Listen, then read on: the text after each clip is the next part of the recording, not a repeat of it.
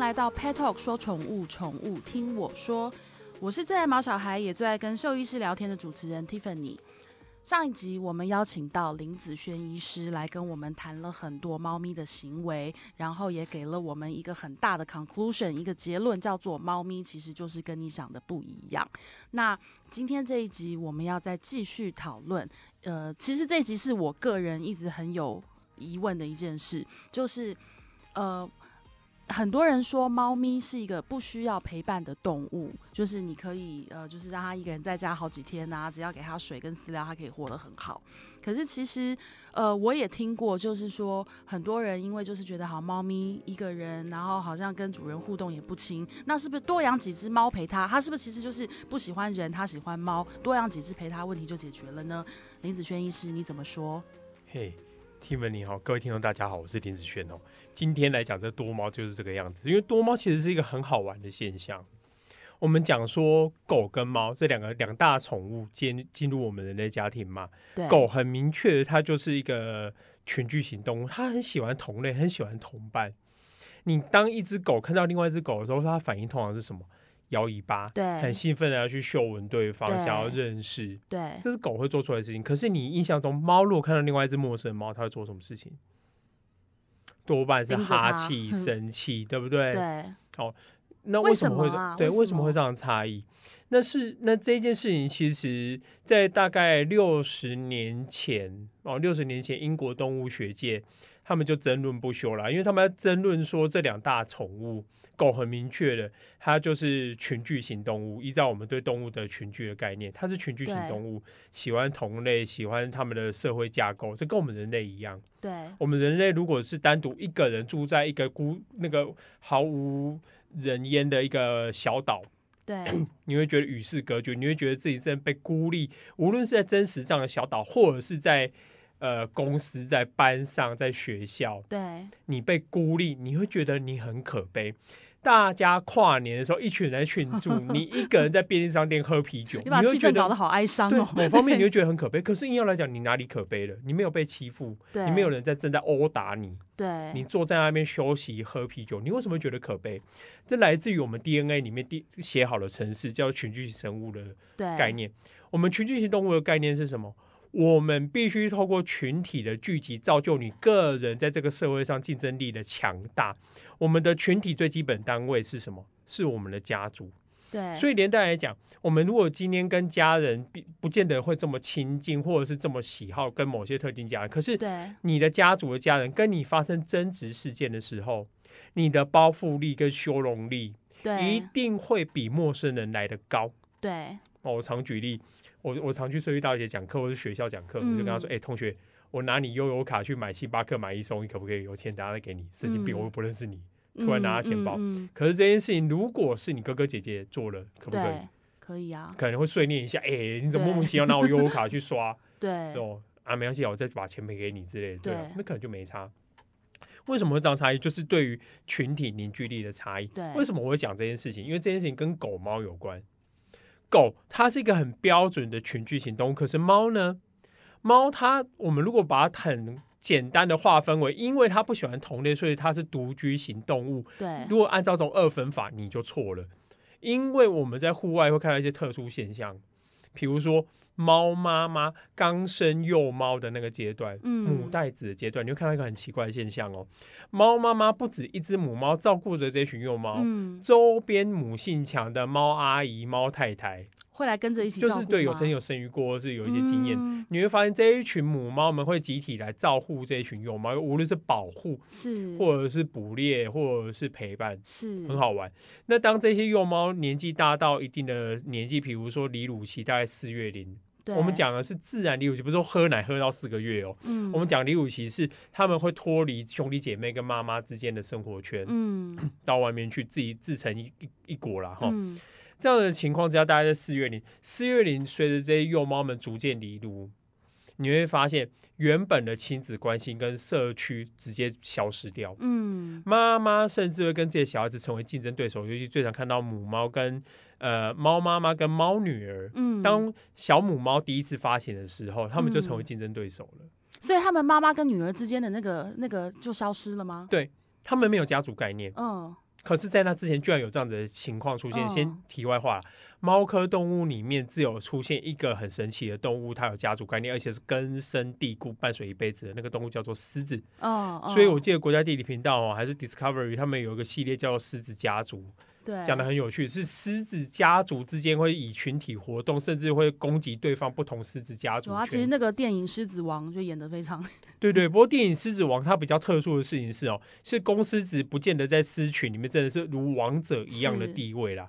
我我常来讲，哦，公狮比较像这个这个家族里面的打手啦、保镖啦。嗯。但是你说做决策，嗯，绝对不会是公司做决策。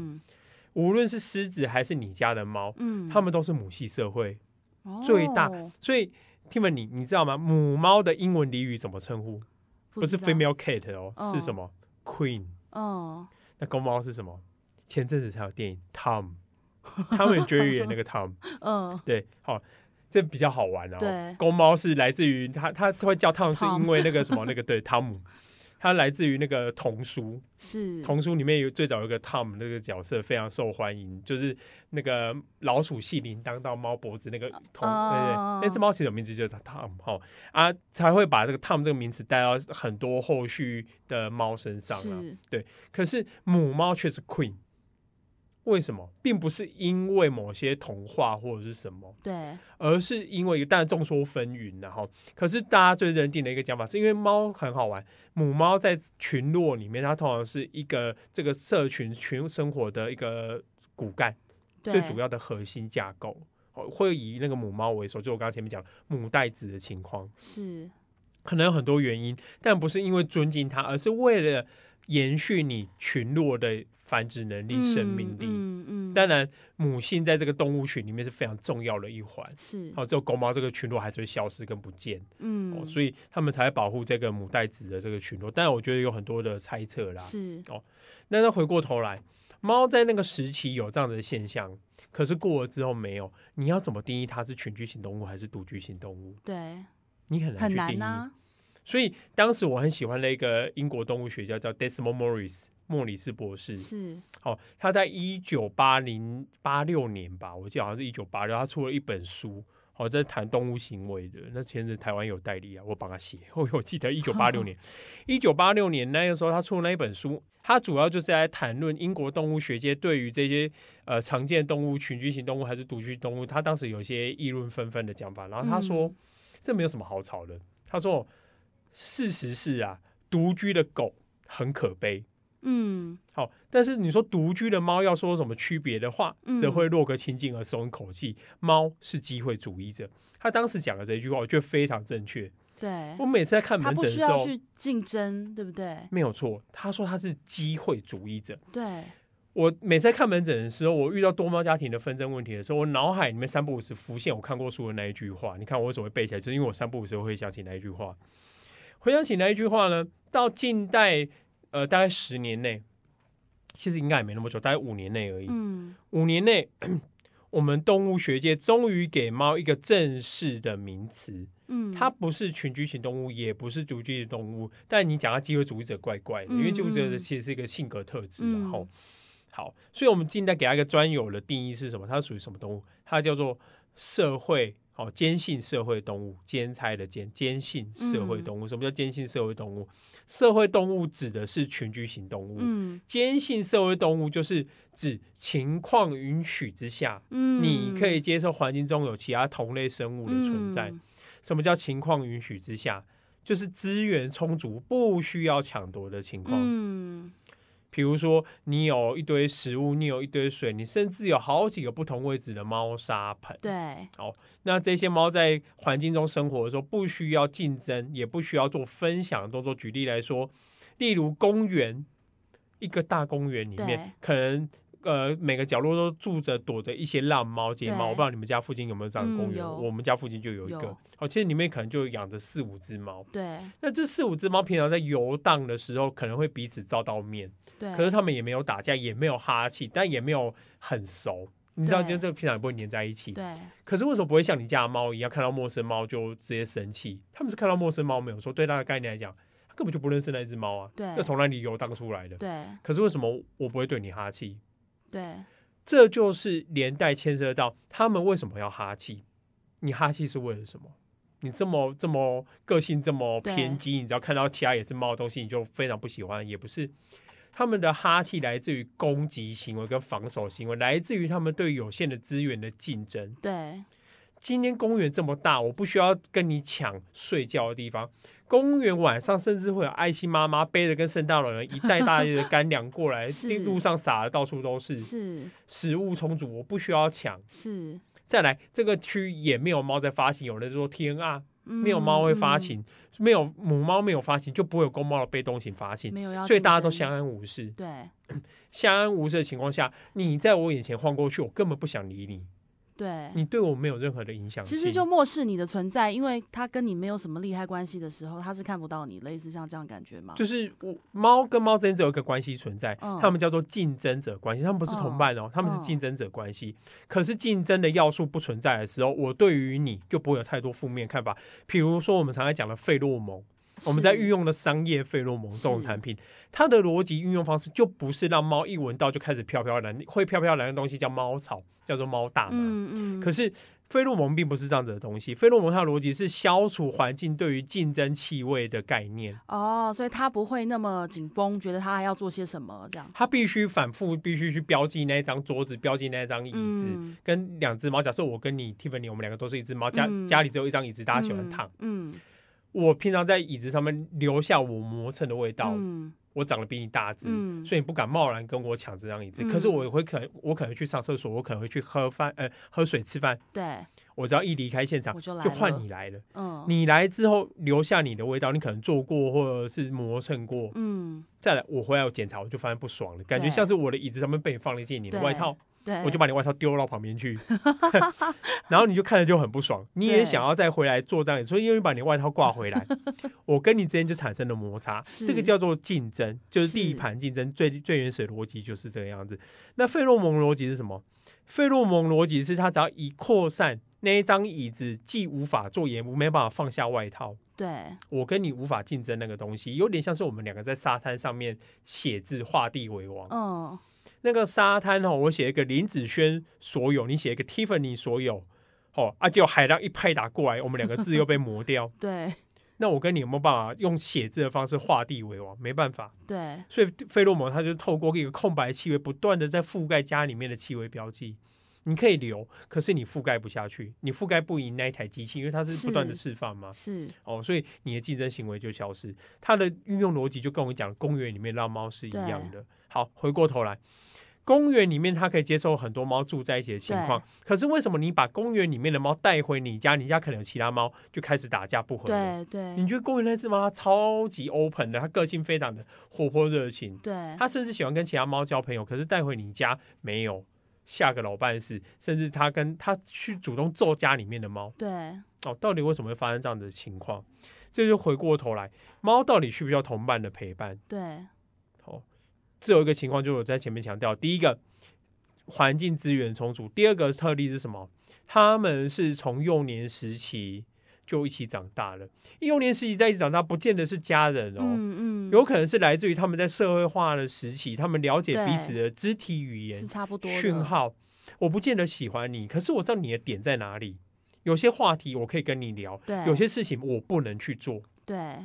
有可能会造成我们的攻击事件。如果你对我不满，我也知道，因为我习惯你的存在，我会先退开、避开。哦，这就是他们可以相处在一起的原因。第二个是因为如果同同窝猫啦，对同窝猫的情况下，甚至在离哺乳阶段，猫妈妈透过它乳沟纤维，到把大家。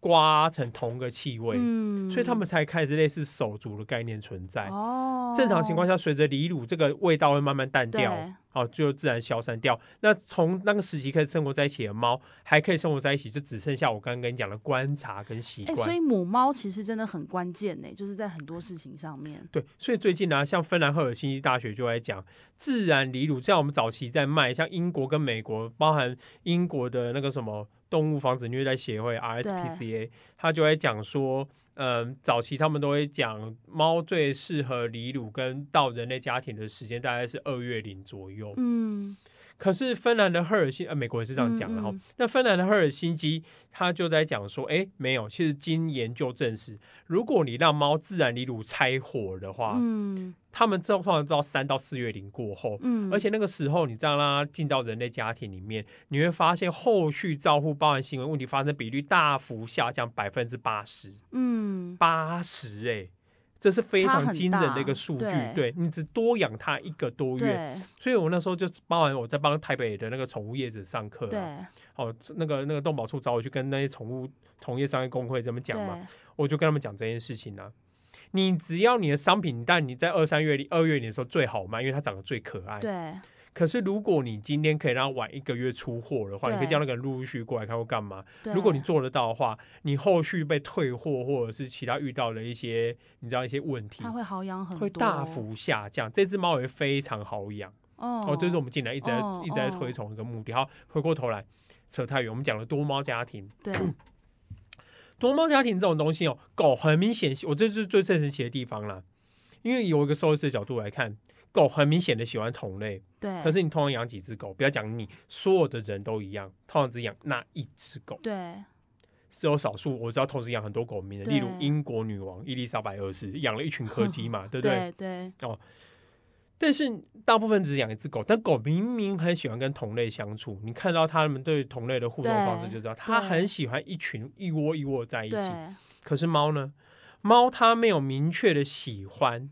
对哦，你要说它讨厌吗？其实不见得。可是它没有明确需要其他猫存在，它不需要其他猫，因为当一群猫聚在一起的时候，它并不会增加它的食物跟狩猎的成功率。我之前甚至会竞争。我之前到一个朋友家，就是他也是陆陆续续养了七七只还八只的猫，然后他家真的到处随地，因为房子也没有很大，然后就是一般的大概二三十平的房子，可是里面住了七只猫跟两个人，然后。他家到处都是猫砂盆、跟水碗、跟那个食物的碗，然后我就说你为什么要搞的，就是全部都是这样？他就说因为不这样他们会打架。他说他们其实他说他到底谁是用哪一个他也不知道，但是他们就是要各用各的。然后我去到他家也是，我说你家有七只猫，为什么我都看不到他们？我说他们不会一起出来玩吗？他就说一起出来玩什么？他说他们平常是各过各的，啊然后可是偶尔就是会发生打架的事件，其实就跟林医师讲的一样。对对对，哦。回到多猫家庭，其实哦，猫不太需要同类生物存在，可是我们人会不自觉养很多。我先讲，我对这件事情没有评论，要说你对或你错。我说在座各位的听众然后，我们要说你对或你错。可是为什么人会这么做？这是一个很值得深思的一件事情。光是这件事情，你知道吗？光是我讲这个疑问，就有人出过一本书，四百多页的，以宗教、以动物科学去做 研究探讨，包含他说为什么人类要养猫。狗，你要养狗，你有很多的明确的目的存在，导致我们跟这个生物走在一起，对，护卫、陪伴、狩猎、关怀、朋友，对。可是你为什么要养猫？你说抓老鼠 啊？现在有人在养了抓老鼠吗？没有啊！啊，可是现在养猫成长率超高，百分之两百，光以台北就百分之两百的成长率在成长。没有人要抓老鼠啊？为什么会养猫？而且为什么会养很多猫？哦，这就是一个很神奇的现象。对，所以这件事情哦。包含牵扯到另外一件事情，动物囤积症 （animal holding） 这件事情。动物囤积症，你知道美国的精神科医学会他们有研究过，动物囤积症被囤积的动物对象最多比例就是谁？就是猫。为什么啊？所以你知道。美国有个讲法叫 “cat lady” 啊啊啊！这个其实就带一点负面的意思在这里面，对不对？讲就是你无所事事，有点像我们常讲宅男这个东西的逻辑一样，你就是无所事事，你是个中年妇女，你养了一群猫在家里面这样子。我们讲 “cat lady” 这个讲法，那他也发现，在精神科医学会他做的统计里面，绝大多数都是呃中老年的女性，而且养了囤积的东西就是猫。为什么会这样子？而且是女性，不是男性？为什么？为什么包含这些人？到为什么人类养猫？答案是什么？它有很多众说纷纭的讲法。可是以科学面来看，有一个讲法最说可以说服我。对，他的讲法是来自于猫这个动物，打从一开始就利用我们人类的弱点。什么弱点？我们的护幼天性。对，护我们自己的幼哦，不是猫的幼哦。对，哦，护我们自己的下一代哦。对，猫在有很多特征上面都非常类似我们人类的小孩子婴幼儿，包含它的头跟身体的比例大小、重量。一只成猫大概四五公斤，跟我们的婴儿差不多。是，包含它的眼睛的大小跟位置，包含叫声。是，猫在外面哭的时候，你搞不清楚是婴儿在哭还是猫在哭。我跟你讲，我们分不清楚，猫自己也分不清楚。外面有婴儿在哭的时候，我们家猫也很紧张，跑去看。哦。别的动物在叫它不管，但是婴儿在哭，它有时候也搞不清楚到底是猫在哭还是人在哭。我们跟猫自己都搞不清楚。它有很多地方都很像我们人类自己的小孩子，所以我们会认为它萌跟可爱。是它符合我们对于可爱的认知标准。那个头身比，那个眼睛在的位置，那个眼睛大小，包含嘴巴跟鼻子所在的位置，对不对？嗯，比例比例上。我们很少会认为其他动物可爱，可爱到你要去保护它。例如猪，嗯，我们卡通化的猪长得很可爱，可是现实的猪，你去看，有些人不见得会喜欢它的长相。对，它很聪明，它甚至很喜欢跟人类互动。对，可是我们却把它吃掉。就是我们回到上一集在谈的，为什么吃猪而不会去吃狗或猫？哦，原因就在于这边。对，所以猫也利用我们这个天性，取得我们的食物，取得我们的庇护跟照顾。连带来讲，有很多替代的想法，比如说你缺乏子女，对你缺乏家庭家人的陪伴，你会把情感投射到动物身上，哪个动物最多被投射？就是猫，因为你会不自觉的想要照顾它们跟保护它们，对，你会把很多的概念拟人化概念带到猫的身上。你会认为它像小孩子一样，它需要陪伴，它需要同伴，对，甚至外面啊很多猫同时受苦受难，所以我要把他救回来，照顾他们。对。这就是我们人类带入到他们身上的概念。猫有真的需要同伴吗？不见得啦。是大部分，如果你要我猜的话，我认为有可能不需要。我说以比例来讲的话，所以其实如果今天就是哈，我们刚刚讲到说的有那种迷思啊，就是说啊，我的猫都一个人在家，然后它很安静，很就是好像看起来很无聊，那我是不是要多养一只猫陪它？其实不需，它其实不需要。没错，哈。所以我们往往会把我们人类的概念带入到猫身上，但我必须说，也因为这样子的特性存在。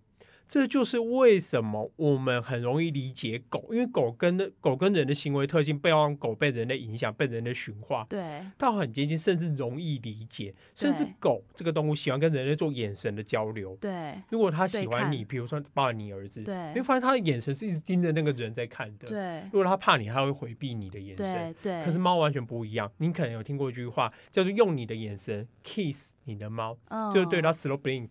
缓慢的眨眼，嗯嗯嗯，哦，然后再把头给撇过去，对对对对对对，不是要快速这样眨一下，是缓慢的眨眼，好，然后再把目光给撇掉。但你知道吗？这一件事情不是只有猫有，所有的野生动物都了解这件事情。这一句话坦白讲叫非礼勿视。你有没有听过？我们台湾柴山养了非常多的猴子、猕猴坐在那边。柴山猕猴如果今天盯着你在看，嗯，你要做什么事情？瞪回去吗？不可以，他要告诉你绝对不要跟他目光直视，因为目光直视叫做挑衅行为。哦，好，目光的直视那个行为叫做凝视。凝视指的是什么？指的是战斗机要发射飞弹以前那个那对那个那那那个按讯号，哔哔哔哔哔哔哔锁在你身上，再决定要不要按下飞弹按钮而已。哦，所以如果你今天看到一个陌生的野生动物，假设你去不要跟他对看。哦，假设你去露营，嗯，Tiffany，你去露营，你把帐篷搭起来，你火引火都升起来，大家在那边聊天、喝咖啡、喝汤，结果不生火还好，你一生火，看到隔壁一棵树上一个庞然大物的动物一直坐在上面看你们，好可怕哦！你都说出好可怕了，你为什么觉得好可怕？他有没有对你做出什么举动？可是你发现他一直坐在上面盯着你们在看。你的内心的 DNA 骨子里，你在原始的 DNA，你生活在荒郊野外时期的 DNA，黄昏时代 DNA 告诉你这件事情很可怕。对，到底哪里可怕？你说不上来。对，可是你骨子里在叫你逃走。对，因为你了解。那个是一个攻击讯号。对，无论你我们人类已经脱离洪荒时期有多久，你骨子里这个讯号还是写好了。对，这个讯号它的标记意义还写在猫的身上。对，所以猫不喜欢跟它喜欢的人类亲近的其他猫或其他动物做眼神上的指示，除非一个现象，我这样子盯着你在看。嗯，你一定有看过猫在做这件事情的下一步要准备干嘛？抓，扑过去，嗯，玩或者是抓，对不对？哦，有可能是游戏，有可能是真的攻击。对。所以连带来讲，猫它仍然就是像我们前一集在讲，它仍然是一个野生动物。对，哦，野生动物它有很多特性，它只是跟其他猫科动物不一样，它会利用我们人类的庇护，有可能是因为它的长相。对，哦，它当然跟其他猫科动物没有什么太大差别，可是它会反过来利用这一点，其他猫科动物则不会利用这一点。对。哦，它会取得更多的照护，连带我们会把自己的情感投射在猫的身上，所以我们会不自觉的越养越多。但连带讲越来越多，当然这是我我觉得啦，这叫人性弱点啊，这叫人性弱点。哦，那你你这件事情，我当然不是说各位哦朋友，你们家里一堆猫，你就刚才听你的劝话，把把家里五只猫丢掉只剩一只，但不是要你这么做。你在处理这么多猫的情况之下，你要去想的是维持每一只猫的生活福利跟福祉嘛？所以你要怎么去做？就是我们前面在讲的，尽可能的把他们的资源给分散开来。那对于多猫家庭来看是最理想。是不是就好像我那个朋友，他们家一大堆的猫砂盆跟一大堆的那个碗，就是对。不过你讲的一大堆，通常在我的临床经验里面呢，我没有看过你朋友家，所以我不知道。不过在我临床经验里面。我们比如说一猫两个猫砂盆，然后一堆食碗，比如说三只猫就三个碗，然后你会把这些猫砂盆摆在一起，把这些食物碗盘摆在一起，你希望借由这些猫共同生活，而让他们的感情更加好。比如说一起吃饭哦，我朋友是到处摆，对，一起一起在同个店商做。可是你知你知道吗？这一件事情叫做资源过于密集。哦，你朋友会懂得把它分散开来，哦，我觉得那是非常好的，哦，非常好的。可是如果哦，你的环境不允许，因为你刚刚说他们家虽然不大，可是有二三十平的，但是你知道有很多人是养猫养在小套房里面，可能就五平大，哦哦，里面主要就是最大家具就是一张床，哦哦，在这样子的套房里面养了两三只猫以上，你说资源怎么分散开来？当然我还是有一些小诀窍，可是你要自己去评估一件事情。你有没有办法做到这件事情的同时来维持你的生活品质？对，如果你的房间内不允许，或者是你的家庭，你说你的二三十平的八只猫，你觉得生活品质已经受到影响，包括你以这个客你是客人做客身份你去家里看，你就觉得嗯。感觉好像有点过多的那种感觉，代表说人可以用空间不多，甚至沙发都被猫聚聚集了，地板上能踩的地方也不多，到处都是猫食物的味道。我假设了，这是一个比较极端的案例啦，不是你朋友哦，再次强调不是你朋友哦。假设是有到这么样的程度，甚至影响到你的生活品质，那你就要去思考你们的环境中。到底有没有过于负荷？其实就用这种方式评断。因为很多人问我说：“哎，林子，我们家到底要怎么摆？或者我们家到底可以养几只猫？”没有，我通常就要你去想这件事情。你的生活品质到底有没有因为这件事情去影响？因为其实你的生活品质影响，它的品质也影响嘛。没错。然后连带来讲，你要顾好猫生活品质，你就必须把猫的资源给分散开来。如果你无法分散，那你何必还要多带一只猫回来受苦受难？嗯，对不对？因为其实它根本也不需要。对，那是你的问题哦。如果你们是做中途或者是其他的因素短暂收留，那我觉得那当然无可厚非，因为它是暂时性的。对，但是如果你要作为长期性的规划的话，甚至你认为你们家的猫白天都在睡觉，然后晚上你回到家不久就在睡觉，它可能很无聊，所以晚上一直叫。那我认为必须追根究底去探讨我们这个人哦，跟你自己的猫在互动上面的。呃，问题，比如说环境的规划、环境的丰富化、游戏的设计、互动上面的规划，对，哦，这是要自我检讨部分，而是而不是哦，把问题丢给另外一只不存在的猫。我们很多人都想要找最简单的方式去处理我们遇到问题，对，好，那当然最简单方式，大家都想说啊，再把问题交给另外一只猫去帮你解决就好。但是我跟各位讲，这是不可能的事情。哦，这是不可能，鲜少难以达到的目标了。嗯，有可能，但是那个目标几率太微乎其微了。多半带回第二只猫，就有原本那只猫可能就出了行为问题，第二只猫也有自己的问题存在。哦，那你就更焦头烂额哦，这是我很常看到的情况。哇，我觉得跟林子轩医师聊天真的很过瘾，因为你会不自觉的，就是忘记主持，然后一直跟他一直聊，一直聊，一直聊，一直聊。因为我觉得真的就像我们前面讲，猫咪心海底针，我觉得猫的这个话题真的是聊不完。然后 Petal 也真的很荣幸邀请到这么专业的林子轩医师，可以跟我们聊这么多很有趣，然后我们很想知道跟我们误会了的事情。所以呃，不要说听众了，就我自己本人都。还有很多很多的问题想要再问林子轩医师，所以未来我们还会有很多机会听到，就是跟林子轩医师这样子大聊特聊这么过瘾。那今天我们这一集就先到这边，那我是 Tiffany，何宇轩，大家下次见喽，拜拜。